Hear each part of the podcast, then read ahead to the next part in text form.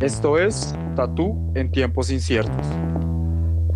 Es un registro de audio que permitirá recopilar historias de diferentes tatuadores, con el fin de tener un registro histórico del proceso de tatuaje en tiempos inciertos.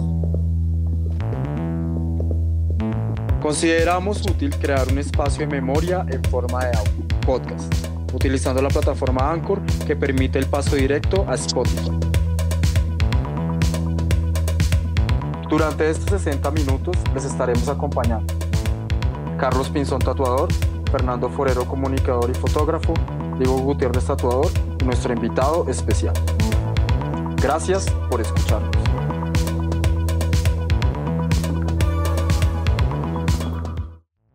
Hola a todos, nos encontramos en el octavo capítulo de Tatu en tiempos inciertos. Hoy tenemos el honor de tener a Miguel Ángel Bautista, es uno de los tatuadores referentes para muchos tatuadores en Colombia. Empieza en el mundo del tatuaje en 1994 y en el 2005 fue el creador de la emblemática tienda Tatuajes Acid Ink, tienda que marcó un punto crucial en el desarrollo del tatuaje en Bogotá, en Colombia. Miguel, aparte de ser un maestro para nuestros tatuajes, también ha sido uno de los tatuadores más receptivos a abrir las puertas a diferentes tatuadores con diferentes puntos de vista, siendo Acid Ink una de las primeras tiendas en Bogotá que abrió las puertas al mundo del tatuaje custom tanto para tatuadores locales e internacionales, y así aportar de una manera significativa y crucial a la evolución del tatuaje en Colombia.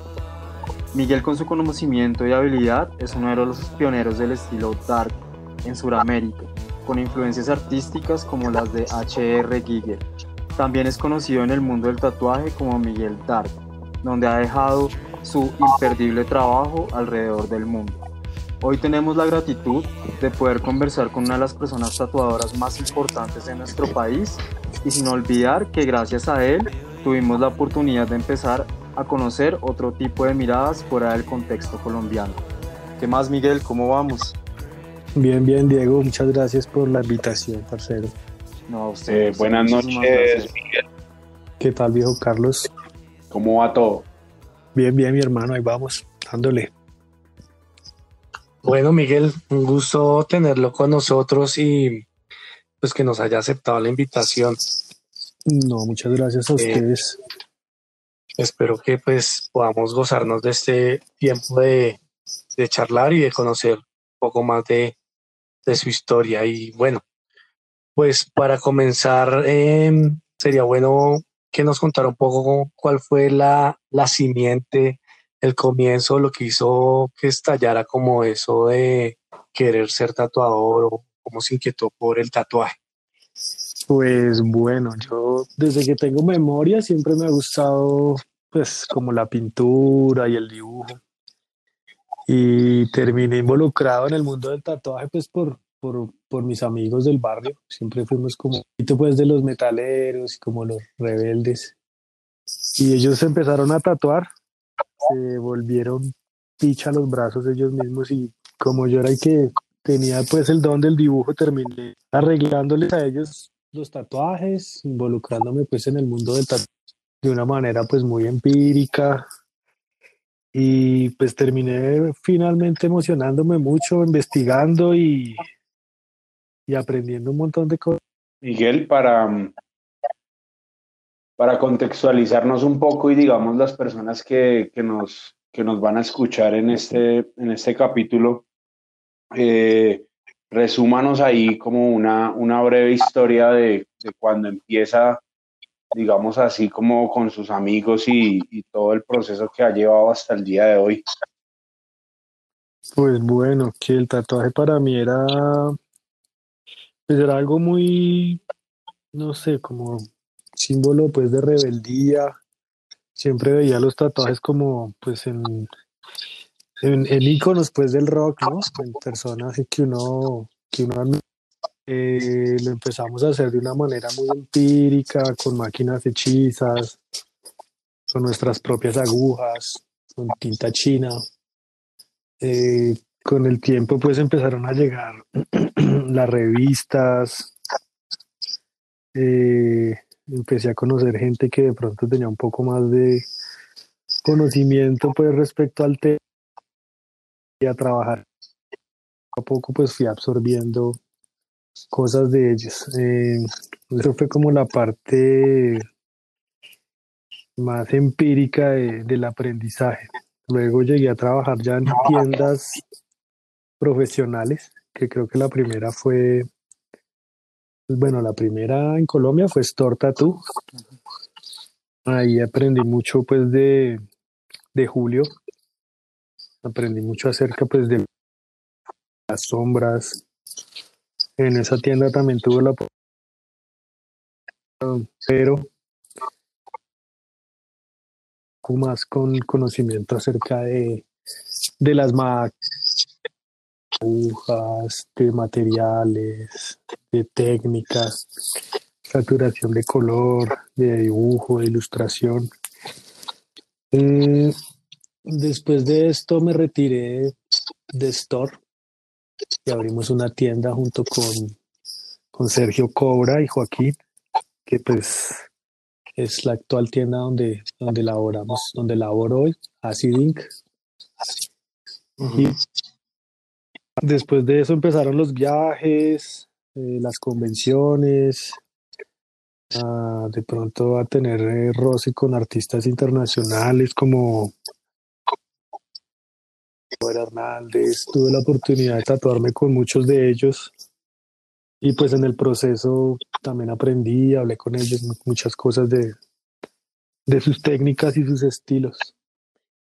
Y bueno, creo que ese es como, como el proceso, todavía continuamos en ese aprendizaje. Miguel, ¿y cómo, cómo, cómo fue ese, ese descubrimiento del estilo que usted hace hoy? ¿Cómo, ¿Cómo fue que empezó como a llamarle la atención? Pues bueno, el estilo siempre me gustaron pues como los cráneos y las cosas oscuras, el tema pues oscuro.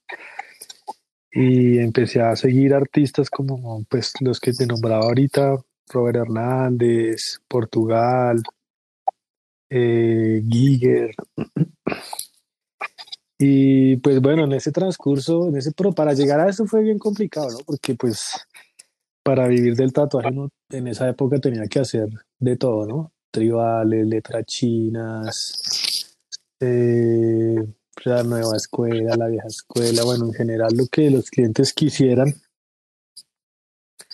Y fue muy bueno ese proceso también porque pues de todo esto se, se adquirió conocimiento que pues se sigue aplicando hoy día al estilo, ¿no? Eh, ya con el tiempo, yo creo que realmente hace muy unos que unos seis años más o menos, podría decir que estoy trabajando ya fuertemente con, con lo que es el dark, ¿no? El biomecánico, eh, las calaveras, los demonios, toda esa temática oscura. Sí. Dentro de, dentro de, de, de esta temática dark, eh, ¿cuáles han sido, digamos que las influencias que lo han llevado como a, como a determinar o, a irse por esa línea? No, no solo tatuadores, sino influencias también de pintura y demás. Pues yo considero que el papá de todos, que es Hans Rudy Giger, que es el, pues, el creador de Alien que todos conocemos, eh, después de él, pues ya se desprenden muchos, muchos otros artistas que ya son pues tatuadores. Eh, también está eh, Beksinski, que pues él no es de esa temática biomecánica, pero sí tiene un toque muy oscuro que también me ha influenciado bastante a estudiar un poco el color y como la atmósfera pues en, llegado a aplicar un poco eso al tatuaje. Eh, bueno, Miguel, ¿y cuándo usted empezó como a definir su trabajo como en esa línea más del blanco y negro, como más en ese, como en ese tipo de técnica? Pues bueno, yo creo que desde el principio siempre me pareció mucho más fácil trabajar el negro que complicarme la vida con colores. Igual pues siempre pensé como que pues primero hay que manejar la luz y la sombra y, después de eso ya empezar a trabajar un poco. trabajé color, me gusta mucho también el color. Lo estudié un rato, pero realmente decidí que sombras eh, puedo lograr mucho más, más lo que yo quiero. Como darle esa intención pues al tatuaje de, de oscuridad, ¿no? De, de esa parte pues como, como malvada pues del, del dibujo. Miguel, cuando usted, cuando usted digamos dice estudiar, eh, ¿cómo, ¿cómo es ese estudio para usted?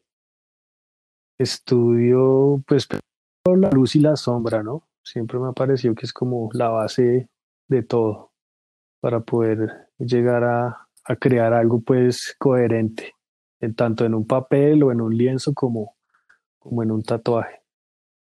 El manejo de luz y sombra.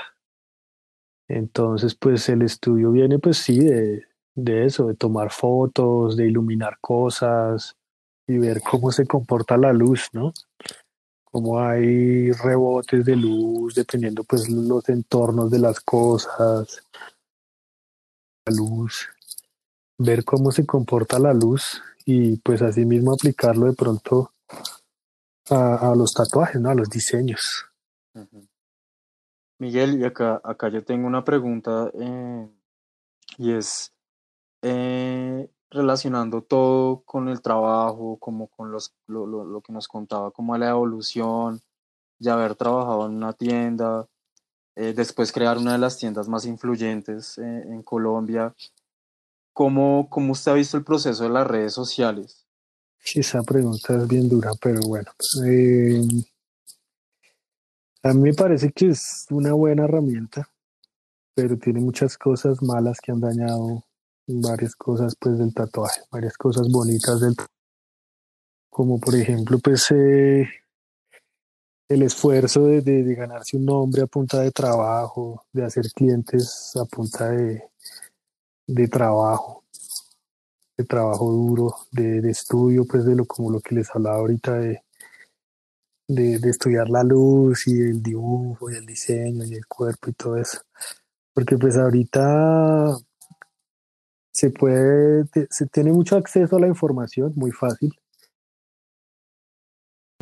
Engañarse o engañar a la gente, ¿no? Pues ahorita se compra, ¿no? Se compran los likes, se compran los seguidores, las la gente compra mucho eso ahorita, ¿no? Una mentira. Usted mencionaba al comienzo de la, de la charla que, que, el tatuaje en ese, cuando usted digamos que empezó con sus amigos y todo eso, era como, era ese símbolo de rebeldía. ¿Qué opina, digamos, ahora como, como todo el entorno del tatuaje y demás? Si lo sigue siendo, ¿cómo lo ve? No, yo creo que pues en esa época era muy complicado tener un tatuaje, ¿no? Era muy mal visto. Entonces tal vez esa era la parte como chévere que tenía el tatuaje, ¿no? Como que voy a hacer algo por rayarle la cara a los demás, por ser diferente o los demás de mí. Ahorita, ahorita es como moda, ¿no? O sea, todo el mundo está tatuado. Parte ahí como, no sé, muy fashion creo que no es lo mismo que antes.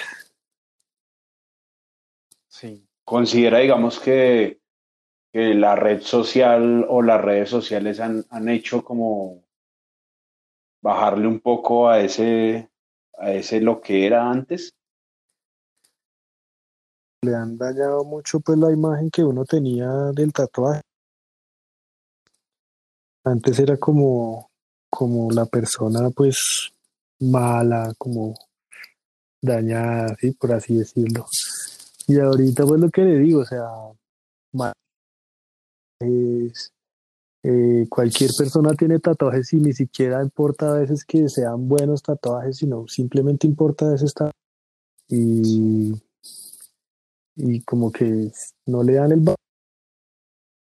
por lo que puede llegar a significar en su vida, sino simplemente es como por ser parte del grupo, pues, de los tatuados o por estar a la moda.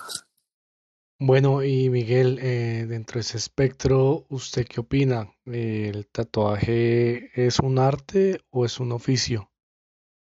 Eh, ¿cuál es su perspectiva?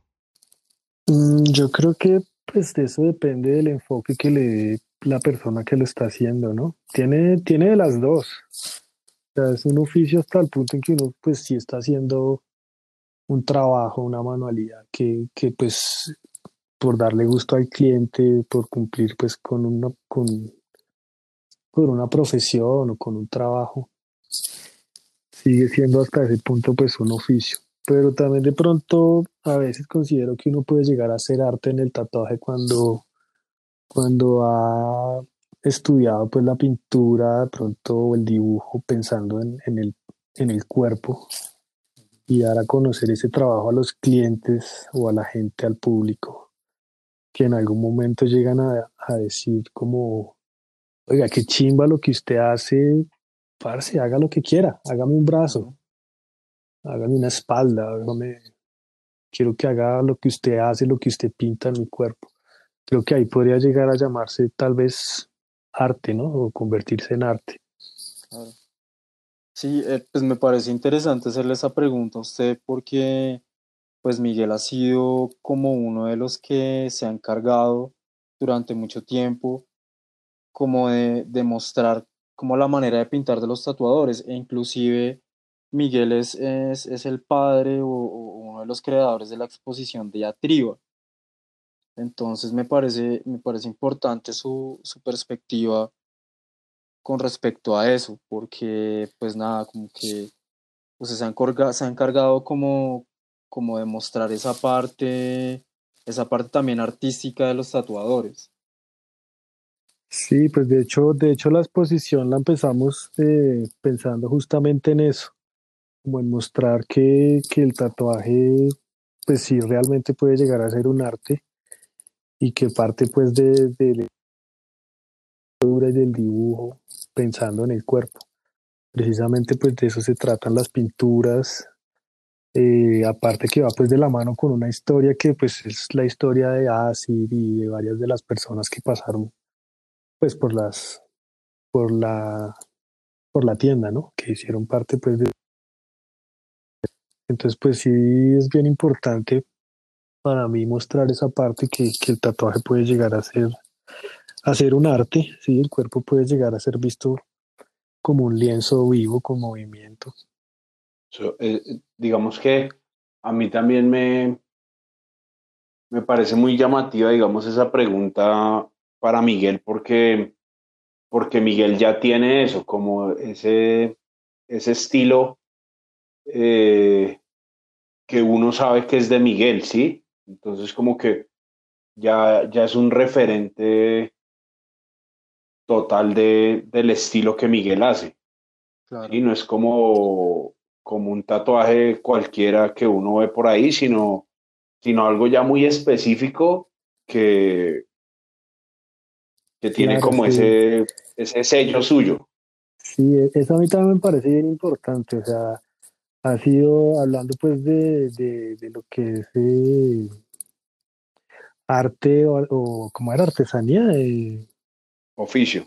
oficio. Un oficio, exacto, un oficio pues fueron muchos años de estar haciéndolo como oficio y aprendiendo del oficio para poder llegar a hacer algo de lo que se está haciendo ahorita, ¿no? Todavía se sigue haciendo como oficio porque pues es un trabajo y tenemos que vivir de él. Pero es bien importante lo que decía Carlos también, que por ejemplo muchos de los tatuadores hoy día se hacen llamar artistas del tatuaje cuando no tienen pues ni siquiera como un estilo definido que se me hace bien importante, ¿no? O sea, si yo veo un tatuaje de un artista que yo admiro del tatuaje, sea Paul Booth o no sé, Robert Hernández o cualquiera sí muy famoso, no tengo que preguntar quién lo hizo, yo simplemente viendo el tatuaje ya sé que, ese trabajo es de, de Robert o de, o de Víctor o de, bueno, del que sea, porque pues se ha tomado su tiempo para definir su estilo y su dibujo y su pintura en la piel, de tal manera que es imposible que nadie conozca o reconozca su trabajo. Y eso, y eso me parece como muy importante porque siento que usted ha llegado o está en ese nivel porque ha tenido esa experiencia de, de hacerlo todo y de pasar por estudios, digamos, como Store Tattoo, donde, donde me imagino que cuando usted estuvo se hacía todo, era todo. No existía esa posibilidad moderna de, de que yo solo hago tal cosa o yo solo sé hacer tal cosa, sino en realidad era el oficio como tal, como, como saber usar la herramienta y, ejecutar el tatuaje. Sí, tal cual, y todavía, que le digo, o sea, todavía pues tenemos que vivir del tatuaje y pues no me puedo dedicar solamente a hacer dark y biomecánico porque pues no a todo el mundo le gusta y no todos los días sale un cliente para ese tipo de tatuajes. Pero, pero sí, se, se, se está trabajando todavía en eso y pues vamos, vamos por un buen camino. Sí, Miguel tocó un tema también muy importante eh, que hemos tocado en otros podcasts y es em, el cuerpo como lienzo.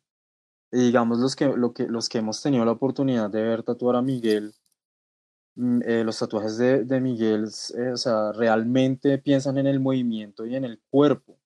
O sea, es algo que mm, es algo que lleva tiempo, que se ve como la madurez, se ve la técnica, se ve el estudio. Miguel, ¿desde cuándo empezó a preocuparse como por el movimiento del cuerpo y, los tatuajes? Yo empecé a hacer eso, como a interesarme por eso cuando empecé a trabajar en Store, porque trabajar a Julio, eh, hacer sus freehands y, y bueno, ni siquiera en esa época ni siquiera se tomaba el tiempo de hacer un, un marcador, un dibujo en marcador, sino arrancaba con la máquina de una sin tener un dibujo, sin tener nada y lograba unas cosas muy, muy bacanas. O sea, lo más chévere de todo era eso, que, que eran piezas pensadas pues para el cuerpo. A veces se pifiaba un poco pues por el hecho de no tener como un borrador, ¿no? Y ahí fue que yo pues como que me di cuenta que bueno, era mejor tener la oportunidad de borrar y cambiar algo si no le gustaba a uno como con un Sharpie y después sí tomar ya pues la, la decisión de arrancar a, pues al tatuaje. Entonces ahí empezó todo con el freehand, a ver cómo el dibujo pues se mueve, se cambia con el movimiento del cuerpo. Y pues ha sido un proceso largo, ¿no? Todavía, todavía estamos en eso. Cada vez hay clientes que, que se involucran o se comprometen un poco más con piezas grandes y pues ahí seguimos estudiando. A veces me tomo cinco o seis horas haciendo un freehand para hacer un para hacer una sesión de tres cuatro horas o sea prácticamente todo un día estudiando pues el, el, movimiento del cuerpo y pues cada cuerpo es diferente no por eso siempre es el freehand pues como muy importante sí yo recuerdo que pues bueno dentro de mi dentro de mi bagaje Miguel pues fue, fue una de las primeras personas que yo veía que hacía freehand y a tal punto de que el, el diseño en marcador quedaba perfecto para después hacer las líneas. Y eso es una cosa que, que, pues, que es increíble de su trabajo también, ¿no? El proceso, el proceso para llegar a tener ese tatuaje. Siempre me gustó mucho eso, pues, eh, pues bueno, después de que empecé a, viajar las primeras convenciones, vi artistas que hacían esto, me pareció pues que por más que uno tomara referencia de, de, de así fuera de otro tatuaje, de una pintura, lo que fuera, nunca va a quedar igual, por más que uno trate de, copiarlo, ¿no? Siempre va a tener pues, sus variaciones y así trate de hacer el mismo tatuaje tres, cuatro veces, siempre va a quedar diferente. Entonces va a ser algo más, más único, ¿no? Más, para mí eso le daría mucho más valor a un tatuaje que, que simplemente una fábrica de stickers, calcar y pegar. Claro. Eh, Miguel, eh, digamos que yo personalmente considero que, que, usted tiene una experiencia muy, muy bárbara en, el tatuaje. Eh, ¿Cuáles considera usted que son los mecanismos más relevantes para, para, digamos, crecer como tatuador? Pues bueno, para mí lo más relevante ha sido eh, la prueba y error, ¿sí? De aprender de, pues de las cagadas, porque pues cuando, cuando yo arranqué con esto, pues no había quien, quien le enseñara a uno. Un poco complicado. Todavía sigue pasando, ¿no? Aprender de los errores. Pero creo que pues siempre ahorita hay mucha, mucha oportunidad, muchos artistas, mucha gente que ya tiene mucho conocimiento que, que le puede ayudar a uno, ¿no? Compartiendo, eh, no sé, el conocimiento, ya sea viéndolo trabajar o hablando, tomando talleres, workshops. Hay mucha información gratis en Internet, pero la práctica y el error creo que han sido pues los más, los más relevantes para mí. Y Miguel considera que, que en, esa, en esos puntos también es importante el tiempo, como el tiempo para madurar también, o, o, no está. El sí, claro, claro, como toda la vida. O sea, o sea, uno inicialmente piensa que, o bueno, no sé, yo pensaba que, que muchas de las técnicas que yo tenía o que manejaba eran ya pues lo el tiempo que la cicatrización no era la, la, que yo esperaba, ¿sí? que el tatuaje se aclaraba demasiado, que las líneas no quedaban como yo quería. Y entonces me fui dando cuenta, pues sí, obvio que con el tiempo fui cambiando técnicas, fui cambiando porcentajes en las tintas, agujas, y se va logrando, se va logrando cosas muy diferentes, mucho más, mucho mejor, eh, pues terminados, mejor acabados. Miguel, y una pregunta técnica, ya que usted ha pasado, pues ha conocido mucho, ¿las tintas hoy en día sí han cambiado? O sea, ¿Sí se ha sentido la evolución de las tintas? Claro, muchísimo, muchísimo, muchísimo. Yo he visto tatuajes de, de, de pues mis primeros tatuajes, de los primeros 10 años, y las tintas se, se han, o sea, no sé, como que se han filtrado mucho en la piel, se han opacado un montón. 15 años que obviamente pues las, no solamente la tinta, sino pues las máquinas, las agujas, la mayoría de los implementos para tatuar han mejorado muchísimo, que también han influenciado pues en, en, en, la, en la forma en que perduran las tintas. Pero sí, las tintas han mejorado muchísimo. ¿Y el tema de las máquinas, Miguel? Uf, bastante también. Yo por lo menos trabajé toda mi vida, pues, cuando empecé a trabajar hice pues unas máquinas hechizas, ¿no? Que eran rotativas y tal. Pero pues siempre era como muy asombrado por tener una máquina de bobinas, como las veíamos en las revistas. Cuando por fin pude tenerla, pues bueno, ya me acostumbré, me adecué a ellas, empecé a trabajar. Trabajé mucho tiempo con ellas hasta que me empecé a enfermar de tendinitis y probé con las Neuma que no fueron muy buenas, no tenía muy buena inyección, era muy buena la intención de, pues, de evitar pues el peso y la vibración, pero no tenía mucha fuerza, entonces no había muy buena inyección de la tinta. Y ahorita actualmente estoy trabajando con Cheyenne.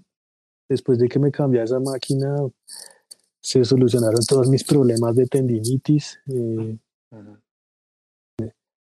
se, también se ordenó un poco la mesa, ¿no? Ya no hay tres, cuatro máquinas encima de la mesa, sino con una sola máquina hay tres, cuatro agujitas y pues resuelves muchas cosas despacio, no solo en la mesa, sino también pronto para, para viajar, para, para asear, para esterilizar, todo ese tipo de cosas. Miguel, y, y en cuanto a calidad de trabajo, me gusta mucho la Cheyenne, yo realmente llevo trabajando con Cheyenne ya, yo le pongo unos 10 años y he tratado con otras máquinas que no son malas, pero no sé, fue amor a primera vista. La, la inyección, la inyección de la tinta me encanta, bueno, la fuerza de esa máquina, todo el peso es perfecta para mí. Digamos que ahí sí, digamos en ese tipo de máquinas, sí se evidencia la tecnología y de pronto que Cheyenne es como la, la de los motores, ¿no? Y fueron los pioneros pues de los cartuchos, ¿no? O sea, ellos fueron los que crearon ese, ese, ese artefacto, esa, esa aguja, esos cartuchos que ya ahorita son muy comunes y muchas otras máquinas los han implementado. Se siente, claro, la, la Cheyenne también supongo que eh, evolucionó las agujas, ¿verdad? Sí, pues de hecho ahorita estoy trabajando con una marca que no es Cheyenne, pero no porque me guste o sea mejor que Cheyenne, sino simplemente porque Cheyenne acá no se consiguen. Si se consiguen son extremadamente caras pero la calidad de la aguja es perfecta, es muy buena. Qué bueno eso. Y Miguel, eh, se toca el tema, digamos, de hace como un, un, un, pequeño resumen, digamos, de esa evolución de máquinas, tintas, agujas, todo eso. Eh, ¿Cómo ve usted proyectado el oficio, digamos, a un futuro? cómo, cómo ve el camino, no solo de, de materiales y eso, sino también de los tatuadores. Pues, ¿qué le digo? Bueno, yo creo que se puede llegar a, a una evolución. Digamos, a inventar una máquina mucho mejor que esta, mejores pigmentos. Obviamente los artistas también cada vez están más, eh, no sé, como mejorando pues su, sus estilos, sus pinturas en el cuerpo. Yo creo que vamos a llegar a hacer algo mucho más brutal de lo que está pasando ahorita. Artísticamente. En general. sí, artísticamente. O sea, ya lo que es el tatuador, pues bueno, eso ya, no sé, eso es muy difícil porque así como existe el tatuador que, que le gusta estudiar y mejorar su, trabajo, está también el que solo le interesa el dinero y la fama y comprar likes y cosas así. Miguel, también el, tatuaje, ¿usted piensa que todavía va a ir relacionado, por ejemplo, con la música? Como, como que la música va a seguir de la mano con el tatuaje o cómo ve esa proyección? No, no creo. Pues conozco tatuadores que hacen o ilustradores que hacen que su temática es bien oscura y, y escuchan música para planchar y no, pues no, tiene nada que ver una cosa con la otra. Para mí sí, pues yo escucho mucho metal y eso me influencia mucho para, para pintar, pero no, no, no es en todo el mundo, ¿no? no todos ya se desligó un poco eso, ¿no? Sí, claro, sí, incluso hasta, hasta he visto tiendas de tatuajes donde escuchan vallenato y reggaetón y cosas así. Y bueno, no tiene nada que ver, ¿no? O sea, pero pues me refiero que, que, que hacen tatuajes de todo, ¿sí? sea, pueden hacer una calavera, pueden hacer cualquier cosa que no tenga nada que ver con, pues, con el tipo de música que están escuchando. Miguel, y dentro de ese, dentro de ese background que usted tiene, eh, ¿cómo fue también eh, que lo conocieran afuera? También, ¿cómo fue, ¿cómo fue ese proceso? Pues fue chévere, fue muy bacano porque al viajar, por ejemplo, en las convenciones uno tenía la oportunidad de hablar con otros artistas que uno admiraba y darse a conocer. Eh, de pronto conocer otra gente que no era los artistas que uno admiraba, pero que también era gente muy buena, que tenía muchas cosas que ofrecer, que pues se hacía una amistad y ofrecían de pronto pues la oportunidad de trabajar en sus tiendas, eh, de pronto de, que se querían tatuar con uno. Sí, es más, es más como de amistad que cualquier otra cosa, que yo creo que también eso se ha perdido mucho en las convenciones hoy día. Hoy día la gente va a las convenciones a romperse la espalda 12 horas en un tatuaje, muchas veces dos, tres días seguidos en la misma pieza para ganarse un premio, que se ha vuelto como el objetivo de las convenciones y se han olvidado pues de, esa parte bonita, ¿no? De hacer amigos, de hacer contactos, de, de la parte humana, pues se ha vuelto muy como ego, de egos, las convenciones. Miguel, eh, ¿alguno, digamos, de los viajes o personas que conoció aquí o en, o en los viajes hizo como un clic que, mejor dicho, le cambió la forma de ver lo que estaba haciendo. Sí, pues yo creo que casi en todos los viajes, o sea, cuando el primer viaje que yo tuve así la oportunidad de tatuarme con alguien que hizo clic así, boom, fue con Víctor Portugal. Tuve la oportunidad de ver cómo me tatuaba la pierna, entonces cómo, cómo él hizo su diseño, cómo hizo su stencil. Yo ya de pronto no llegué a intentar aplicar lo mismo que él hizo, pero me di cuenta que no era lo mío. Igual pues me quedó el aprendizaje. De pronto él pues vi que él tomaba una fotografía, sobre la foto él dibujaba, arreglaba cosas, cambiaba cosas, por eso en su diseño, ¿no? Porque para esto traté de aplicarlo no me funcionó igual, pero quedó, quedó pues el conocimiento. Luego, yo creo que con cada uno de los que me trato y así personas que admiro pasó lo mismo. Llegan a tener como, como esa evolución, ese aprendizaje de, de cada cosa que hace cada uno.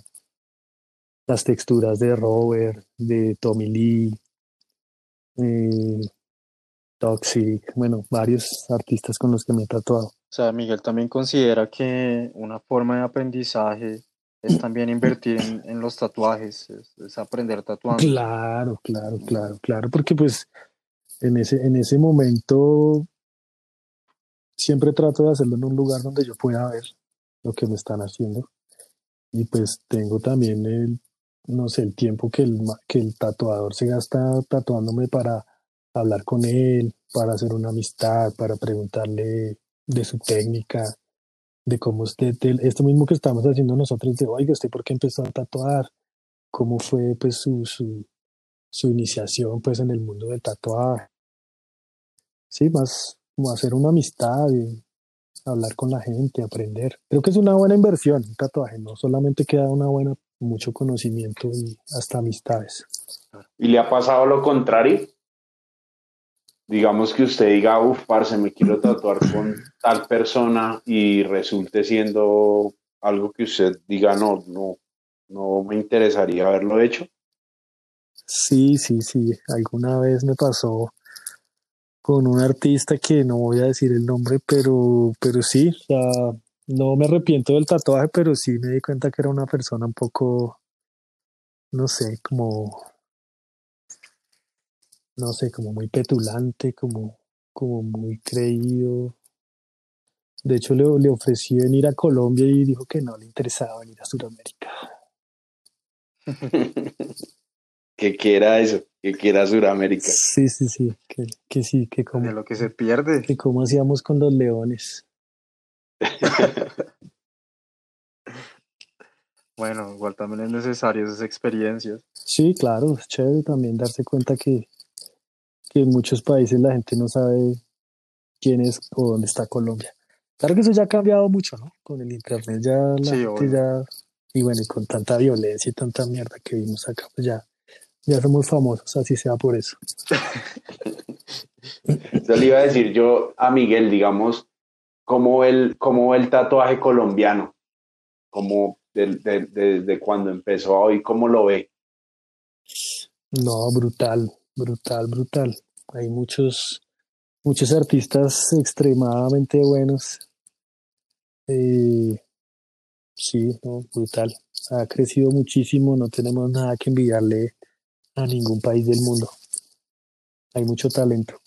Miguel, ¿y qué, y qué consejo le daría para las personas que están escuchando este podcast, tatuadores o, personas que les gustan los tatuajes?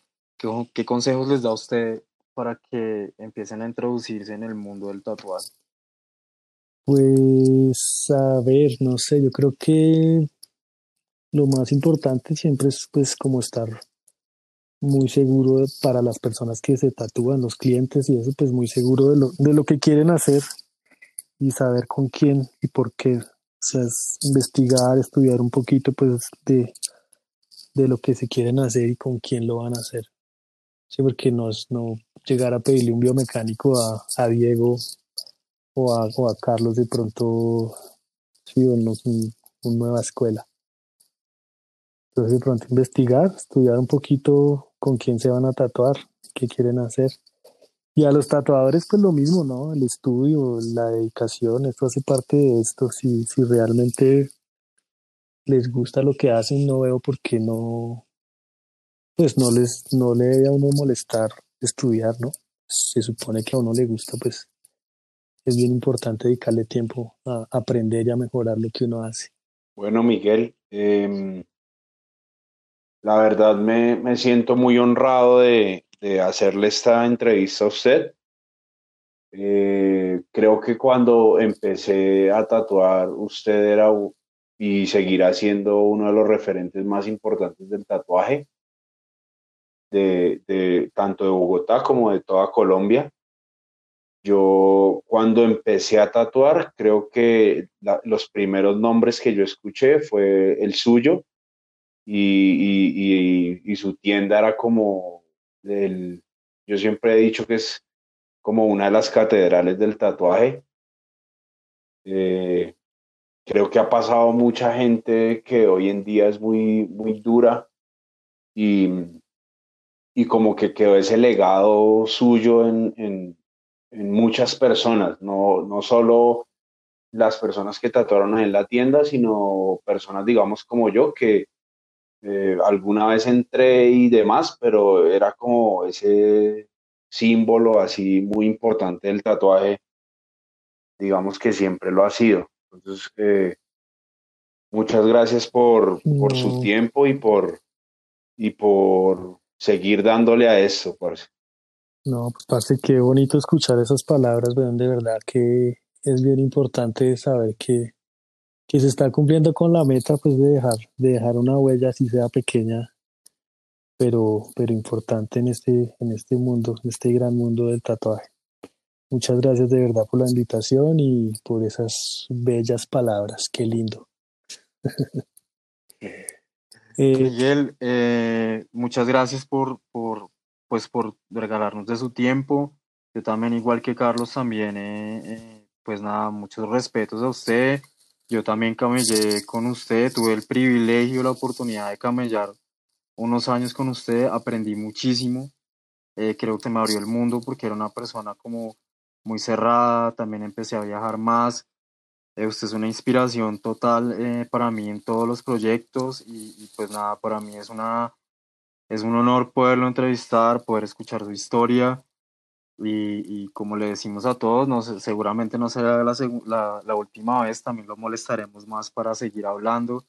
Y de verdad, Miguel, eh, una admiración total por usted, por su trabajo, por su constancia, por lo que ha aportado acá a, a, a Colombia en general y, pues así como pues también creo que que todo el mundo debería conocerlo si, si quiere saber de tatuajes. Bueno, pues nada, muchísimas gracias a los dos. Espero que sí, que no sea la última vez. Y, y parte, pues aprovecho para invitarlos de pronto, si tienen tiempito, a hacerse una pinturita para la nueva diatriba de este año.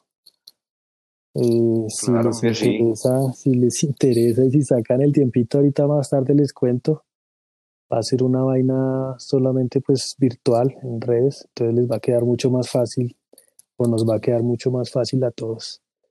Entonces, ahí seguimos en contacto, muchachos. Muchísimas gracias por, por el tiempo y por, por la intención de, pues, de, este, de este podcast y de todos. Bueno, la intención en general de, de, de, la, de las entrevistas.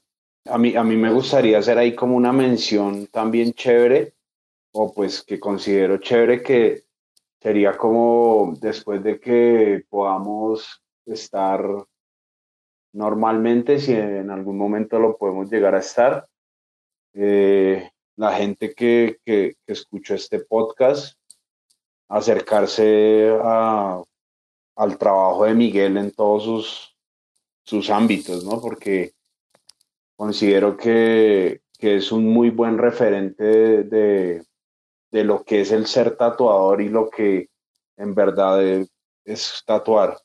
Entonces, sí me parece muy importante que se le dé el reconocimiento a las personas que, que han hecho el labor juicioso. Bueno, sí, sería chévere que mirara, porque pues ahí es donde está como más la evolución. Hay, hay trabajos de todos. Ahorita estoy como tratando de enfocar el, el Instagram más como al dark y todo eso pero sí en el Facebook se puede ver un poco más como el proceso de, otros estilos, otros trabajos y otras cosas para, para, lo que estoy haciendo ahorita, los que quieran mirar, ¿no?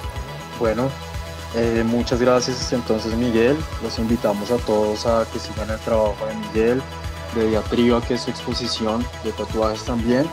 y dejamos toda la información abajo en la descripción del podcast. Los esperamos en un próximo capítulo y muchas gracias a Miguel de verdad, que fue un honor total tenerlo acá. Señores, muchas gracias. Buena noche.